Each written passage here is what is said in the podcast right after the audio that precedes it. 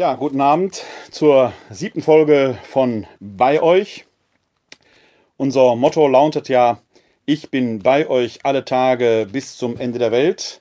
Der Satz, den der Auferstandene den Seinen zuruft als Verheißung im Matthäusevangelium. Ganz am Ende, es ist der letzte Satz, den er dort sagt, im 28. Kapitel, Vers 20. Gestern haben wir ja einmal ausgesetzt, weil es eine private Feier gab, wo ich unabkömmlich war. Im Rahmen dieser Feier ist mir aber eine äh, schöne äh, Überraschung zuteil geworden, die ich euch nicht äh, vorenthalten möchte. Weil ich ein äh, Kind des Ruhrgebietes bin, ist mir deshalb gestern geschenkt worden. Und zwar äh, wusste die Person natürlich, dass ich auch ein großer Asterix-Fan bin. Ich bin auch ein großer Star Trek-Fan. Aber hier geht es um Asterix und da geht es um Asterix äh, in Ruhrgebietsdeutsch, hervorragend übersetzt 1a von Hennes Bender. Voll auf der Omme. Äh, kann ich also nur empfehlen. Für Sprachkundige, die das als Muttersprache haben wie ich, sowieso ein Gewinn. Denn da lebt, Frank äh, lebt Asterix natürlich nicht in Frankreich oder in Gallien, sondern in Dat Revier. So muss das sein. Also, wenn ihr euch ein bisschen Spaß gönnen wollt, dann äh, langt hier zu. Kann ich wirklich nur empfehlen. Für Muttersprachler sowieso ein Gewinn und für die, die des Ruhrgebiets Deutschen nicht von der Muttersprache her mächtig sind, auf jeden Fall ein äh, absolutes Muss, wenn man Ruhrgebietsdeutsche äh, und äh, Menschen, die im Ruhrgebiet leben, äh, verstehen möchte. Also, etwas zum Verkasematuckeln, zieht es Schlüffkes an, geht auf das Sofa, lest euch Asterix auf Ruhrgebietsdeutsch durch. Denn was in dieser Zeit wichtiger als sonst ist, verlernt das Lachen nicht. Das ist das Motto dieser Ausgabe der siebten Folge des Podcastes von Bei euch. Nach wie vor sind wir seitens der katholischen Citykirche Wuppertal für euch da. Äh, die äh, Kontaktkanäle werden auch äh, immer mehr genutzt. Sie könnt euch erreichen unter der Rufnummer 0202 4296 9675 0202 4296 9675. Und per Mail gibt es für euch die E-Mail-Adresse bei-euch at katholische-citykirche-wuppertal.de. Alles findet ihr auch auf der Homepage, die wir für diesen Podcast eingerichtet haben den findet ihr unter www.kck42.de slash bei euch. www.kck42.de slash bei euch. Dort findet ihr alle Kontaktdaten auch nochmal aufgelistet. Ich werde sie aber später, wie gewohnt, hier auch in die Shownotes schreiben unter die entsprechenden Kanäle, in denen das ausgespielt wird. Dort könnt ihr euch dann entsprechend äh, auch versorgen. Greift darauf zu. Wie gesagt, wir sind für euch da. Noch habe ich den Eindruck, äh, ist alles in, ein bisschen im Abenteuermodus. Die Spannung ist da, man spürt das in der Stadt. Äh, die Leute sind aber, wie ich persönlich finde, gelassen und gut gelaunt. Einiges werde ich gleich erzählen, was mir heute so widerfahren und passiert ist. Äh, aber wenn ihr Gesprächsbedarf habt, seelsorglicher Art, Rat und Tat wollt, einfach eine Info, wo vielleicht der nächste Gottesdienst online gestreamt wird und so weiter, äh, schreibt uns an, ruft uns an. Wir sind da für euch da. Gestern war ein bemerkenswerter Tag. Unsere Bundeskanzlerin, äh, die ja gestern auch ähm, sich selbst in Quarantäne begeben hat, weil ihr Arzt, bei dem sie eine Pneumokottenschutzimpfung empfangen hat, selbst mit Corona-19 infiziert war, ähm, hat ähm, sich zusammen mit den Ministerpräsidenten äh, unseres Landes zusammengesetzt, um einheitliche Regelungen zu finden. Erster Hinweis, der erste Corona-Test äh, bei unserer Bundeskanzlerin, habe ich gerade eben noch recherchiert, war negativ. Sieht also prinzipiell da erstmal gut aus an dieser Stelle. Aber noch interessanter ist natürlich, was die Ministerpräsidenten zusammen mit Bundeskanzlerin Merkel dort entsprechend herausgebracht hat und wie darauf zu reagieren ist, wie darauf reagiert werden kann. Äh, erstmal finde ich wichtig, dass die Ministerpräsidenten und äh, unsere Bundeskanzlerin generell überhaupt versuchen, eine gemeinsame Lösung herbeizubringen. Denn das wurde ja immer, immer ähm, wieder auch ähm, bemerkt, äh, ob denn dieses Föderalsystem, äh, mit dem wir in unserer Bundesrepublik Deutschland doch seit äh, 70 Jahren, seit über 70, seit über 70 Jahren doch sehr gut äh, leben, äh, noch so angemessen sei, ob es da nicht jemanden brauche, der stark durchregiert. Den starken Mann oder die starke Frau, die führt und alle gehen demütig hinterher. Ich muss sagen, ich bin sehr froh, dass wir nicht in einer solchen Situation sind, sondern dass unser Föderalsystem die Menschen und die Verantwortlichen auch zwingt und nötigt, tatsächlich zusammenzukommen, um dort gemeinsam zu beraten und den besten aller möglichen Wege zu finden. Man las gestern hier und da im Internet den Ruf, man möge doch bitte sofort eine Ausgangssperre für alle verhängen. Erstens ist das in der Demokratie nicht so ganz einfach. Und zweitens finde ich persönlich das bedenklich, jetzt danach zu rufen, sperrt mich bitte ein. Wer Hirn und Verstand hat, hat längst begriffen, dass wir in einer Situation leben, in der wir etwas auf physische Distanz gehen müssen. Und das ist mir wichtig, dass wir von physischer Distanz sprechen, nicht wie es aus dem Englischen her einfach übersetzt wird von sozialer Distanz. Im Englischen heißt ja Social Distancing. Soziale Distanz fände ich ganz furchtbar, denn es würde bedeuten, dass wir zu unseren Liebsten, zu den Verwandten, zu den Großeltern, auch vielleicht zu Mitarbeiterinnen und Mitarbeitern den Kontakt abbrechen würden. Das ist ja gar nicht nötig. Wir haben das Internet, wir haben die Regeln, wir haben vielfältige Möglichkeiten, miteinander sozial in Kontakt zu bleiben. Gott sei Dank. Was wir jetzt brauchen, ist die körperliche, die physische Distanz, damit dieser Virus sich nicht weiter verbreiten kann. Also da fängt das schon an mit dieser Rede. Und wer da besonders ängstlich ist, der möge sich doch bitte in seiner eigenen Wohnung einsperren. Aber wenn man die Regeln, die gestern beschlossen worden sind, beachtet, dann werden wir gut durch diese Zeit kommen. Und da werde ich gleich auch ein paar Fakten äh, aus Italien zu darstellen, an denen man sehen kann, wie solche Regelungen dann eben entsprechend tatsächlich auch gut greifen und auch entsprechend wirksam sind. Also nicht immer ist die starke Hand, äh, wir müssen jetzt sofort eine Ausgangssperre herbeiführen, wichtig. Und dazu möchte ich ein ähm, paar äh, Notizen vorlesen, die mir in äh, der Lektüre in den letzten Tagen aufgefallen sind. Und zwar in der Wochenzeitung Die Zeit vom 19. März 2020. Da gibt es einen Beitrag auf der Seite 3 von Heinrich Wefing mit der Überschrift Wer schützt in der Not der Staat? Und da geht es unter anderem um die Frage, wie weit kann denn ein solcher Staat gehen und welche Möglichkeiten hat denn auch ein solcher Staat? Hat die Exekutive und wie weit soll sie gehen, ohne dass die demokratischen Grundrechte äh, allzu sehr eingeschränkt sind? Denn da muss man ja ein bisschen Maß und Verstand wahren.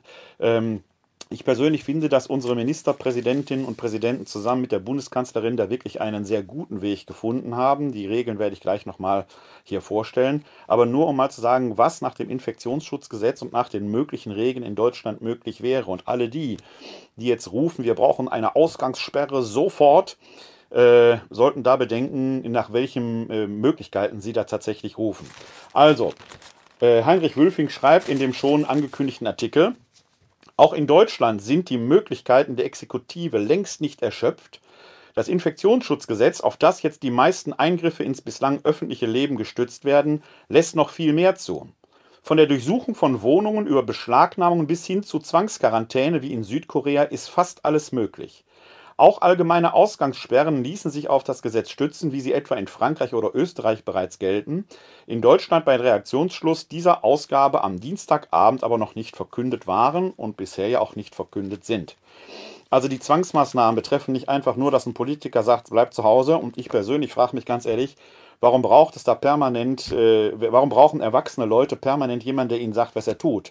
Ihr seid doch verständig genug da draußen. Und ich sage ganz ehrlich, die allermeisten die ich heute in Wuppertal, als ich mit dem Auto durch diese Stadt fahren musste, gesehen habe, haben das verstanden.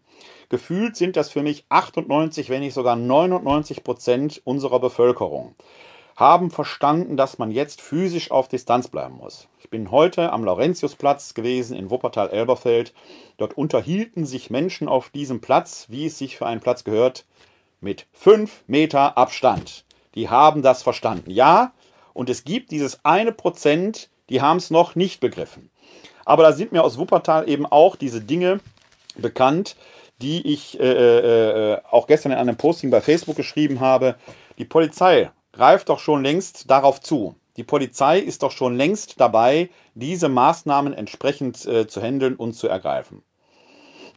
Also können wir uns alle eigentlich etwas beruhigen, alle etwas runterfahren, alle sagen, ähm, die Dinge gehen ihren Weg. Die Unverständigen, die es noch nicht verstanden haben, werden doch entsprechend ähm, identifiziert und da auch zur Rechenschaft und zur Verantwortung gezogen.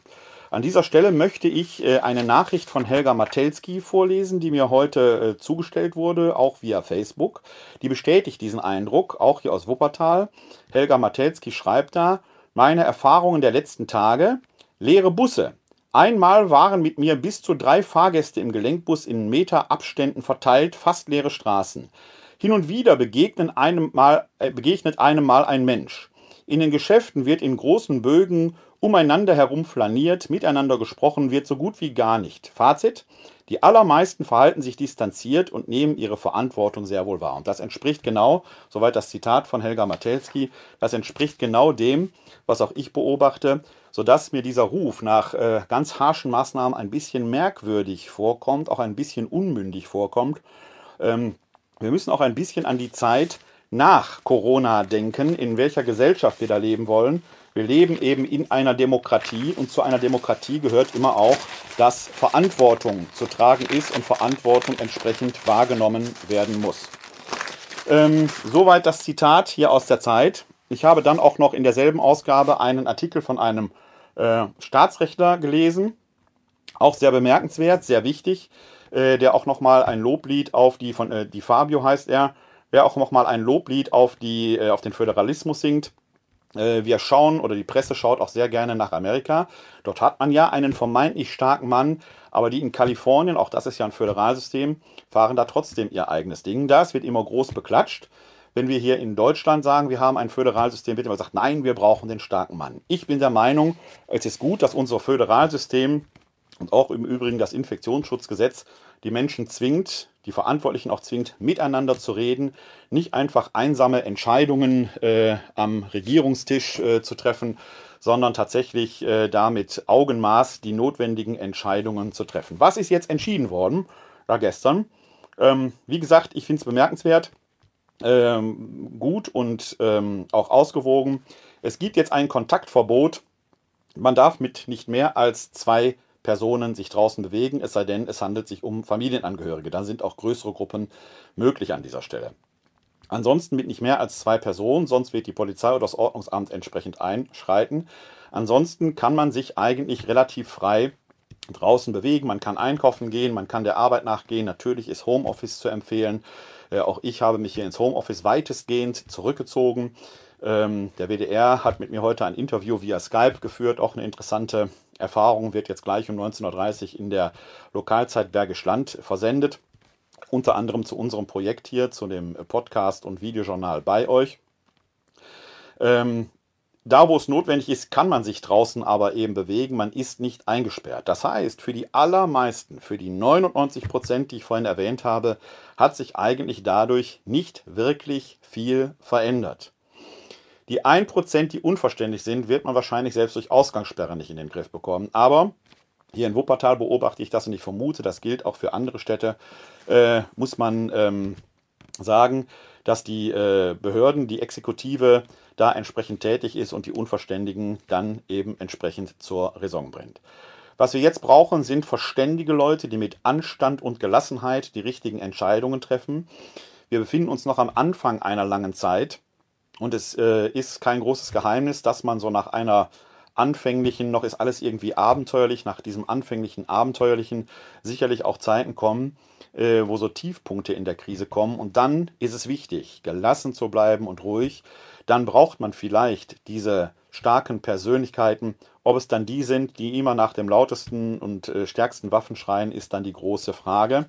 Denn auch das möchte ich betonen, wir sind nicht im Krieg. Unsere Häuser stehen. Uns fallen keine Raketen auf den Kopf, wie es den Menschen in Syrien und dem Nahen Osten äh, widerfährt. Wir können uns in Sicherheit bewegen. Niemand führt hier einen Häuserkampf. Frauen und Kinder sind hier versorgt bei uns, die Männer auch. Wir sind nicht im Krieg, wir stehen vor einer gewaltigen Herausforderung, dieser Seuche Herr zu werden. Das ist etwas ganz anderes.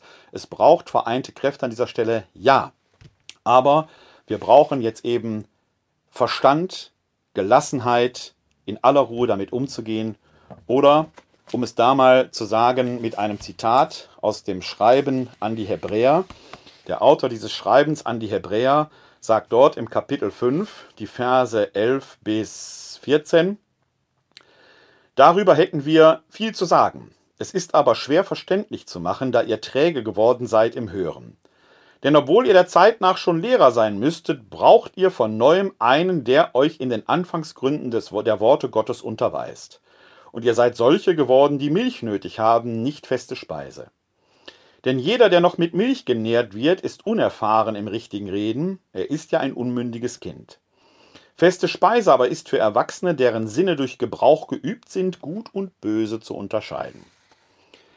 Der auch nur annähernd bibelkundige Hörer und die nur annähernd bibelkundige Leserin wird sofort bei dieser Unterscheidung von Gut und Böse vielleicht an die sogenannte Geschichte vom sogenannten Sündenfall denken. Das ist kein Zufall, denn Adam und Eva essen ja dort vom Baum der Erkenntnis von Gut und Böse.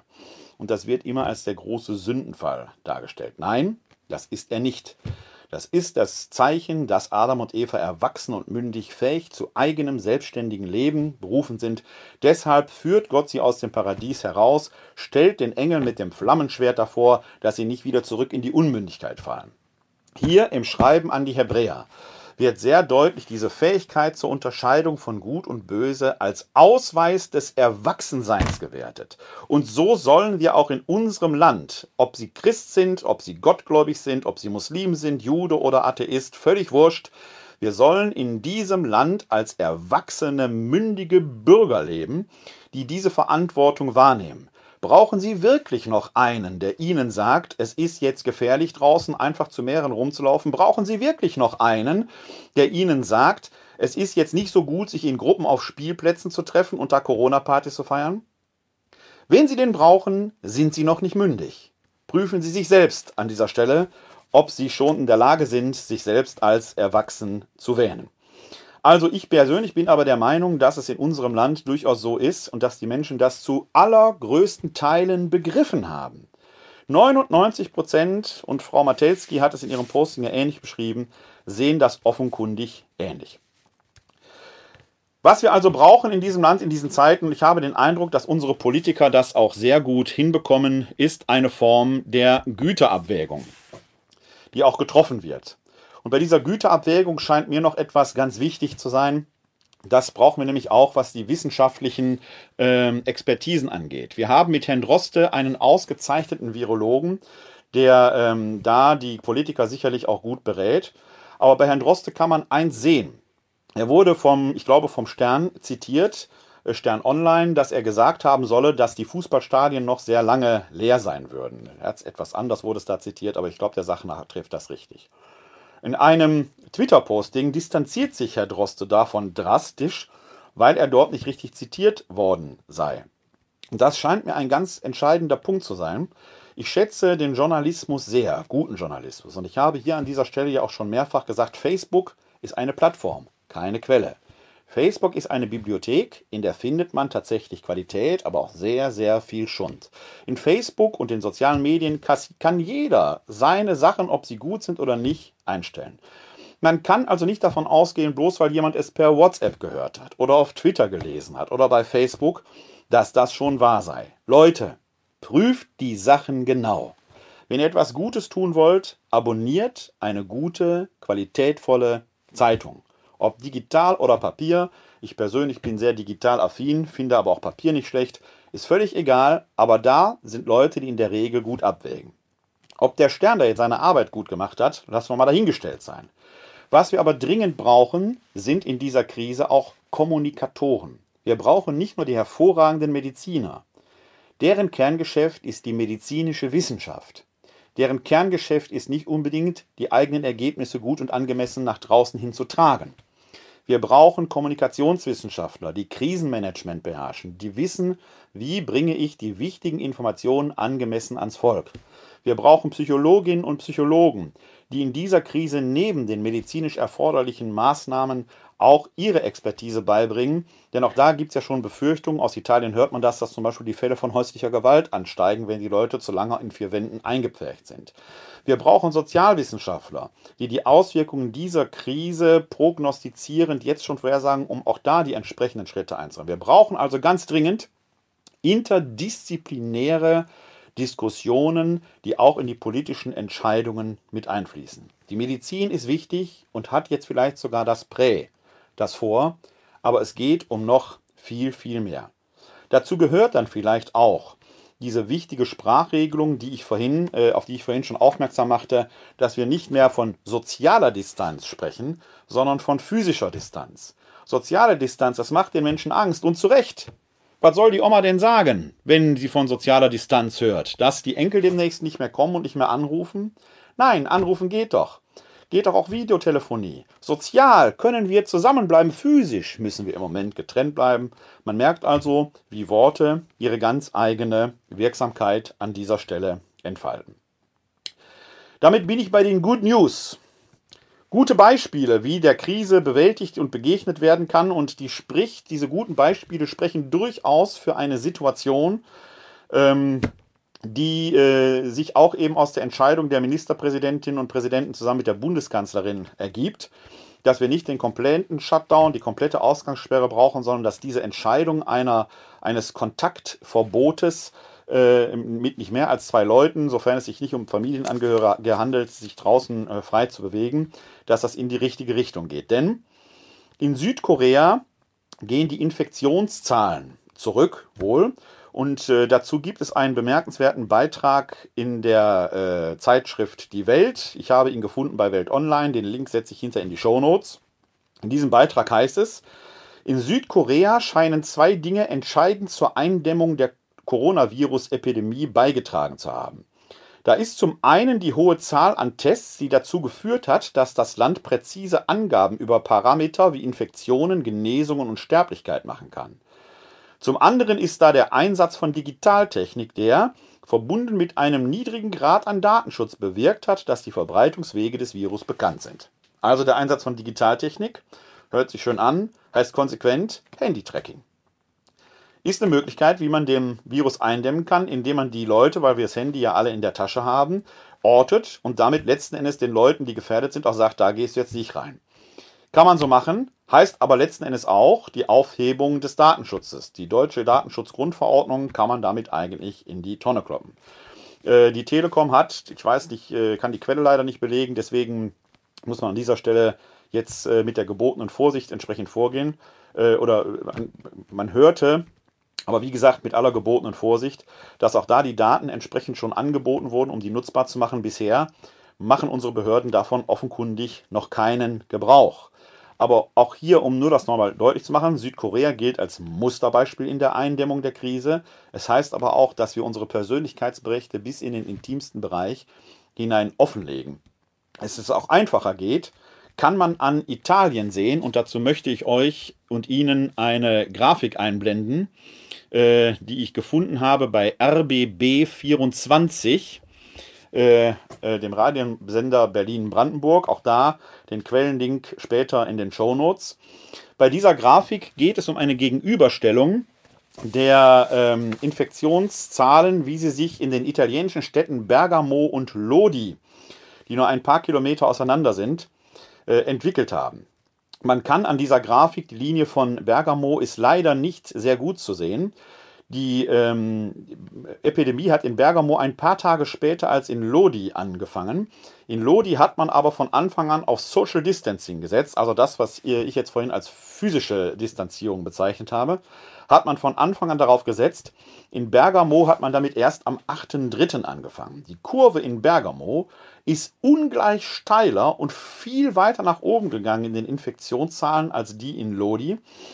Äh, die eben von Anfang an damit angefangen haben. Man kann an diesem Infektionsverlauf sehr gut sehen, dass dieses Gebot, sich physisch auf Distanz zu halten, tatsächlich wirkt. Mehr braucht es erstmal dann auch gar nicht. Leute, die jetzt schon so blöd sind, die physische Distanz zu halten, werden wir auch mit einer Ausgangssperre nicht abhalten können. Wie gesagt, Polizei, Ordnungsamt und die Exekutive ist jetzt schon damit gut ausgelastet und dabei, die Leute entsprechend ähm, äh, zurechtzuweisen, die sich noch nicht dran halten. Aber an dieser Grafik kann man sehr gut sehen, wie die physische Distanz wirkt, und zwar zum Wohle der Menschen. Sie wirkt eben dahingehend, dass die ähm, Infektionszahlen sich tatsächlich niedriger halten und die Kurve, flatten the curve, entsprechend flach bleibt. Was jetzt also Not tut, und da bin ich nach wie vor froh, dass wir mit Bundeskanzlerin Merkel offenkundig äh, eine Frau haben, die ja von klarem Verstand äh, als Physikerin auch naturwissenschaftlich denken ist, die nicht einfach aus dem Bauch heraus entscheidet, sondern die abwägt, die offenkundig in der Lage ist, diese verschiedenen komplexen Fragen in eins zu bringen. Wir brauchen jetzt genau diese ruhige Hand und nicht die kraftstrotzende Faust. Die allermeisten haben es verstanden. Äh, Ähnliches finden wir auch, oder habe ich heute dann gelesen, in der WZ in einem äh, Beitrag, der auch äh, genau darauf hinwies. Die WZ war heute aber, was das angeht, ohnehin äh, bemerkenswert und interessant.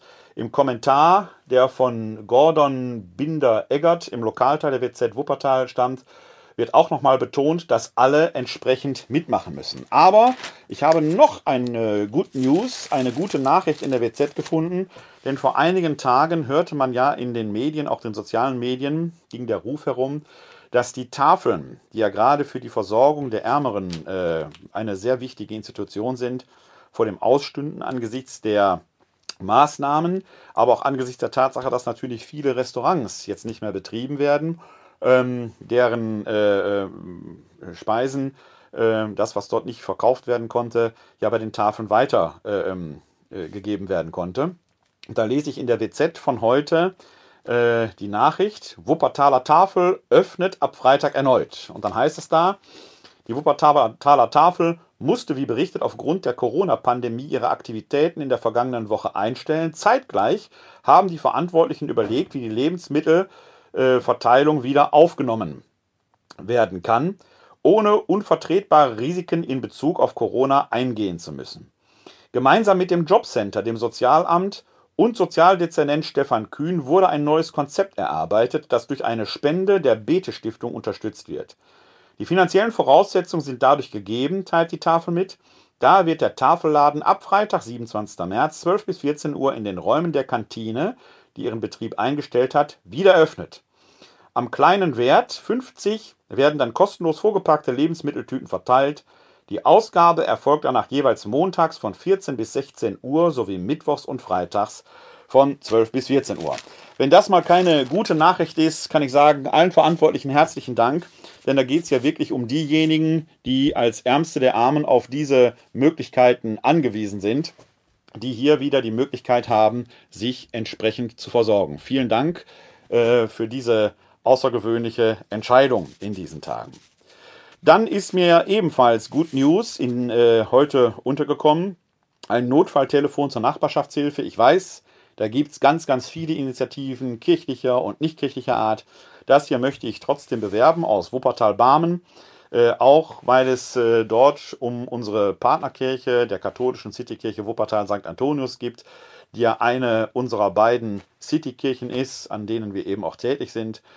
Dort hat der Lotsenpunkt St. Antonius ein Notfalltelefon eingerichtet zur Nachbarschaftshilfe. Ähm, dort kann man anrufen, um Einkäufe erledigen zu lassen, Rezepte bei Ärzten abzuholen, kann aber auch Gespräche dort führen. Äh, soziale Distanz, so schreibt man dort, bedeutet nicht soziale Ignoranz. Und deshalb spreche ich nicht mehr von sozialer Distanz, sondern von physischer Distanz, die es jetzt in diesen Tagen einzuhalten gilt. Das Notfalltelefon des Lotsenpunktes St. Antonius erreichen Sie, wenn Sie in Wuppertal-Barmen wohnen, unter 0202 974 6027. 0202 974 6027. Oder schicken Sie eine Mail an lotsen.antonius-wuppertal.de lotsen.antonius-wuppertal.de äh, solche Initiativen wird es in Ihrer Gemeinde, in Ihrer Stadt, in Ihrem Ort, kirchlich oder nicht kirchlich auch geben. Das jetzt nur mal als ein exemplarisches Beispiel aus Wuppertal-Barmen. Eine weitere gute Nachricht von diesem Tag. Äh, hier in Wuppertal ist die Krankenhausseelsorge zentral organisiert. In anderen Städten gibt es das für einzelne Krankenhäuser. Hier in Wuppertal ist die Krankenhausseelsorge katholischerseits für die ganze Stadt äh, entsprechend äh, als Team zusammengefasst.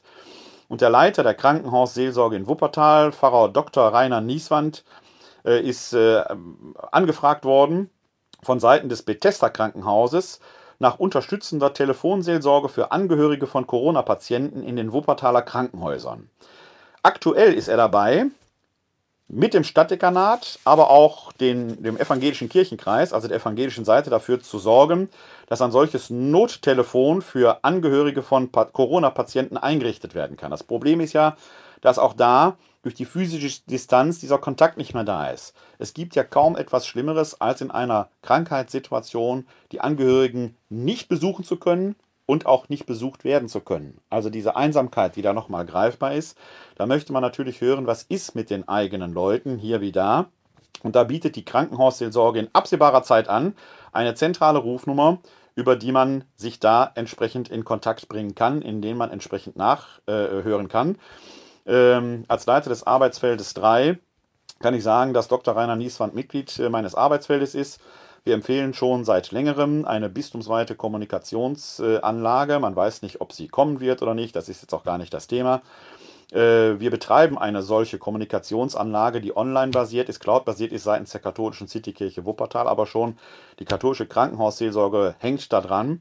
Äh, ich habe gerade heute äh, diese Anlage schon entsprechend so vorbereitet, dass wir mit relativ wenig Handgriffen dann dort eine zentrale Rufnummer schalten können und einrichten können, die dann auf jeweils einen Krankenhausseelsorger evangelisch oder katholisch umgeleitet wird. Geht also mit relativ wenig Möglichkeiten der digitalen Welt und den cloud-basierten Systemen sei Dank.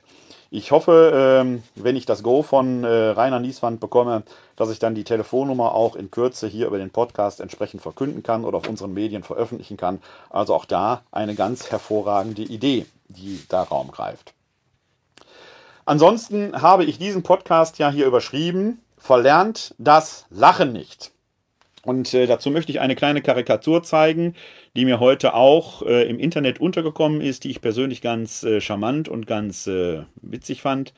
Äh, das ist äh, diese Karikatur hier von der Taz. Ich habe mal die ähm, einen Screenshot gemacht, damit man auch die Quelle entsprechend sehen kann. Und da sieht man die klassische Couch Potato, also jemand, der mit Schlüffkes auf dem Sofa sitzt, wie man es im Ruhrgebiet sagt ohne Asterix voll auf der Omme von Hennes Bender, äh, der jetzt quasi über Nacht zum Lebensretter mutiert ist.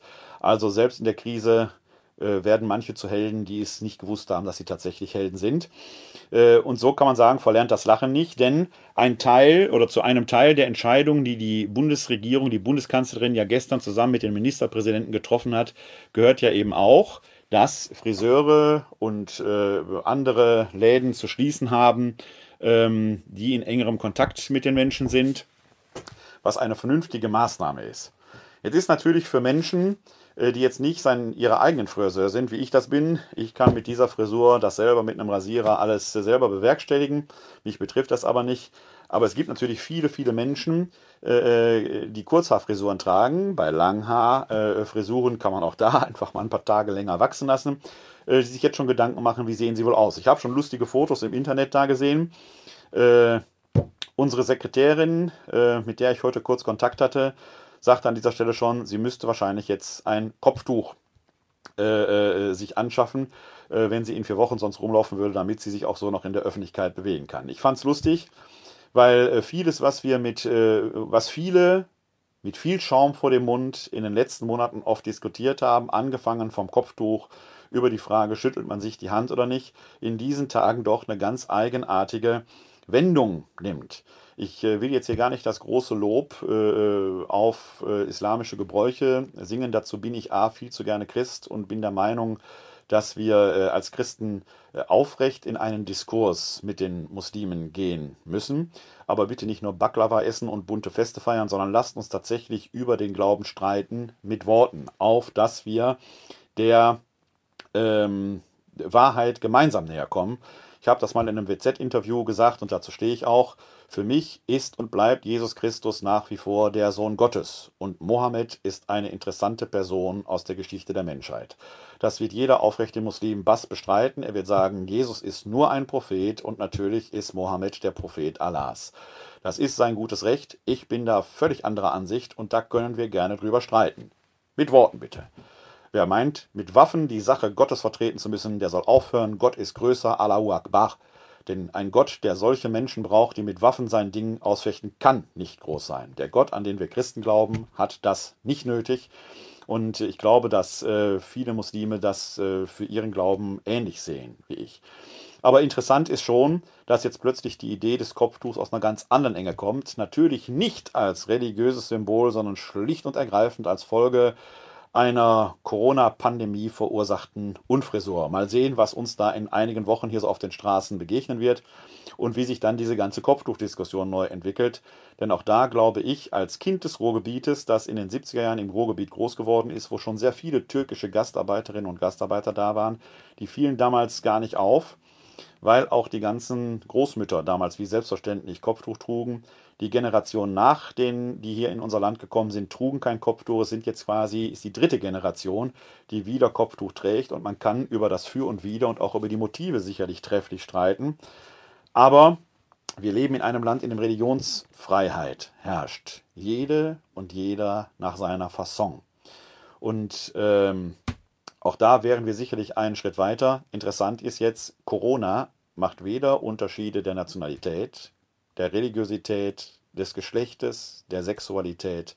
Corona ist einfach grenzenlos und Corona zu begegnen ist tatsächlich eine Menschheitsaufgabe. Also, die Friseure machen dicht. Man wird jetzt gespannt sein dürfen, welche kreativen, welcher kreative Umgang mit den Frisuren da demnächst fröhlich Urständ feiert. Dann habe ich heute, äh, weil es ja eben nicht um soziale Distanz geht, sondern um die Frage, äh, wie wir physisch zueinander Distanz halten können und trotzdem sozial beieinander können, äh, von einer interessanten Idee gehört, wie Enkelkinder weiterhin mit ihren Großeltern spielen können. Und da auch ist das Netz eine ganz wichtige Idee.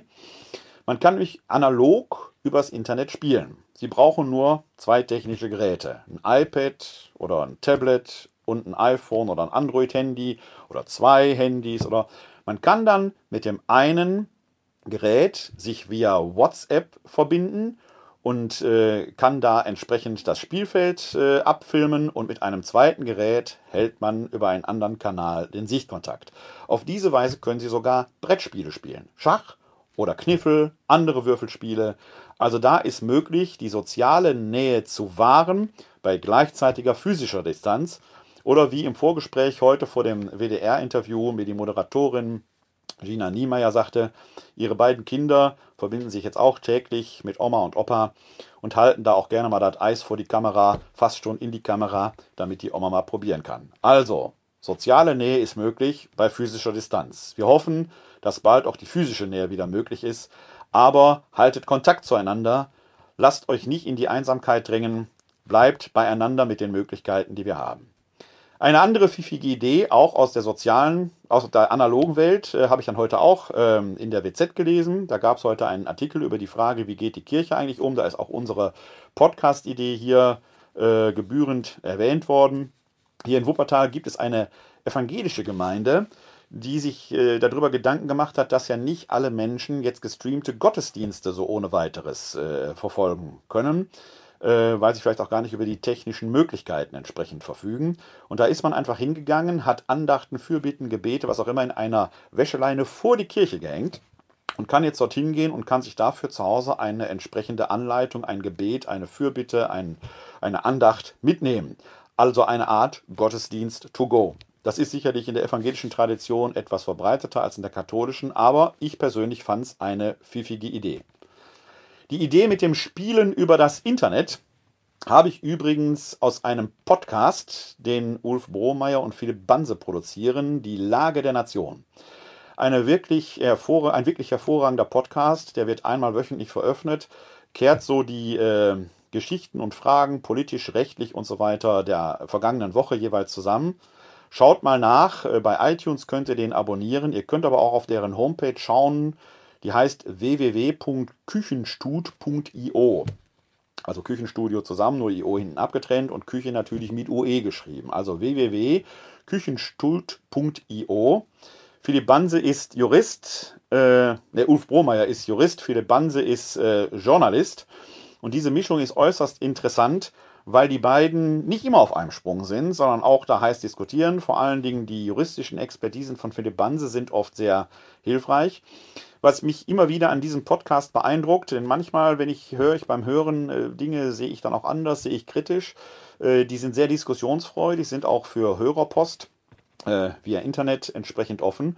Und wenn da schon mal herauskommt, da ist etwas falsch gewesen, dann sind die tatsächlich in der Lage und sagen, haben wir falsch gesehen. Wo hat man das in der heutigen Welt noch, dass Leute so aufrecht da stehen können und sagen, haben wir falsch gesehen, dann müssen wir tatsächlich sagen, muss man anders sehen und die sagen es auch. Und das macht guten Journalismus aus. Wir Menschen machen Fehler, die darf man auch machen, wenn man die Größe hat, den Fehler hinterher einzugestehen und vor allen Dingen ihn zu verbessern. Das ist das Entscheidende, worum es geht. Und dafür äh, kann ich diesen Podcast wirklich sehr empfehlen. Gerade in diesen Tagen haben viele Menschen ja entsprechend Zeit. Ja, und damit kommen wir eigentlich schon zur äh, Tageslesung heute. Unsere äh, Stunde ist ja schon fast vorbei. Wir haben den Montag der vierten Woche der Fastenzeit. Und heute möchte ich mit Ihnen ein paar Gedanken über die erste Lesung von diesem Tag austauschen. Die stammt nämlich aus dem Buch des Propheten Jesaja, Kapitel 65, die Verse 17 bis 21. Jesaja, Kapitel 65, die Verse 17 bis 21. Da heißt es: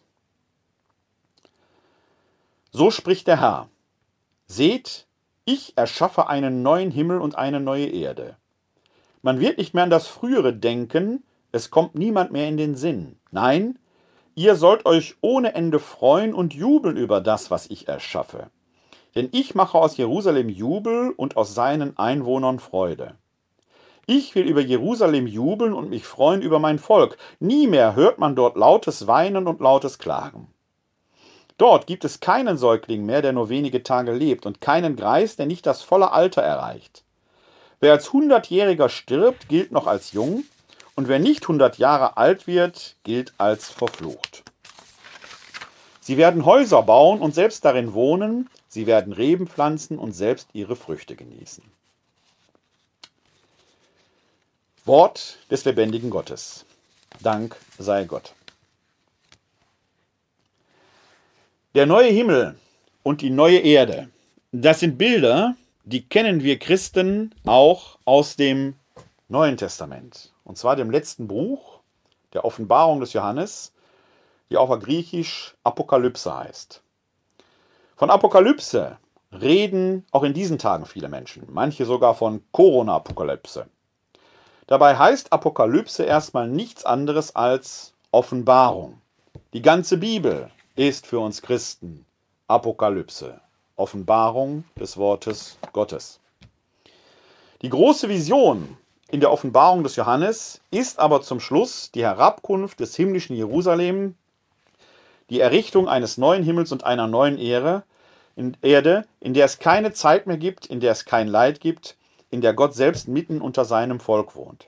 Was wenige wissen ist, dass diese Offenbarung, diese Hoffnung hier im Buch des Propheten Jesaja seine Vorprägung findet. Schon das alte Israel hat also schon erhofft, dass es dieses himmlische Reich gibt, wo ein neuer Himmel und eine neue Erde kommt. Heute lautet das Titel unserer Sendung ja, verlernt das Lachen nicht. Und das ist an dieser Stelle ein wichtiger Aspekt, denn bei all dem Apokalyptischen, was die Menschen heute befürchten und was die Menschen heute an Ängsten mit sich tragen, bei all dem Apokalyptischen, wo manche meinen, da erfüllten sich die großen äh, äh, entsprechenden Plagen, die man in der Offenbarung des Johannes liest. Am Schluss der Offenbarung des Johannes gibt es ein Happy End. Es kommt der neue Himmel und es kommt die neue Erde. Und das ist der entsprechende Punkt, der uns auch durch die Corona-Krise hindurchbringen wird. Am Ende wird es etwas Neues geben. Etwas, von dem ich hoffe, dass wir, die Gesellschaft und die Kirche aus dieser Krise gelernt hat. Dazu passt dann auch ein Vers aus dem Antwortpsalm des heutigen Tages, das ist der Psalm 30. Da heißt es in den Versen 6, 12 und 13, denn sein dauert nur einen Augenblick, doch seine Güte ein Leben lang. Wenn man am Abend weint, am Morgen herrscht wieder Jubel. Du hast mein Klagen in Tanzen verwandelt. Herr mein Gott, ich will dir danken in Ewigkeit. Liebe Freundinnen und Freunde, verlernt das Lachen nicht, tanzt, wenn es sein muss, tanzt auch in dieser Krise, denn wenn uns eins hilft, dann ist es das Lachen in diesen Zeiten. In diesem Sinne möchte ich zum Schluss ein Gebet beten, das wir in jeder Komplett beten. Es ist nämlich der Lobgesang des Simeon, der im Tempel wartend äh, Maria und Josef mit dem Jesuskind erblickt und dort jubelnd ausruft, und das soll das Gebet für den heutigen Abend sein, nun lässt du Herr deinen Knecht, wie du gesagt hast, in Frieden scheiden. Denn meine Augen haben das Heil gesehen, das du vor allen Völkern bereitet hast. Ein Licht, das die Heiden erleuchtet und Herrlichkeit für dein Volk Israel. Herrlichkeit für dein Volk Israel, das Licht, das die Heiden erleuchtet, über ihnen allen und denen, die ihnen am Herzen liegen, scheinen, sei mit ihnen, Gott sei Dank. Der Herr segne uns, er bewahre uns vor Unheil und führe uns zum ewigen Leben. Das gewähre uns der dreieine Gott, der Vater, der Sohn und der Heilige Geist. Amen. Bleiben Sie gesund und helfen Sie anderen, gesund zu bleiben. Glück auf.